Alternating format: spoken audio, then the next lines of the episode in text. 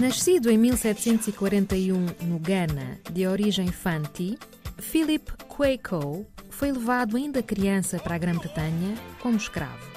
Nesse país, foi educado por missionários e ficou conhecido por ter sido o primeiro africano a ser ordenado como sacerdote pela Igreja Anglicana. Philip Quaco regressou à sua terra natal, onde trabalhou como missionário e professor. Faleceu em 1816.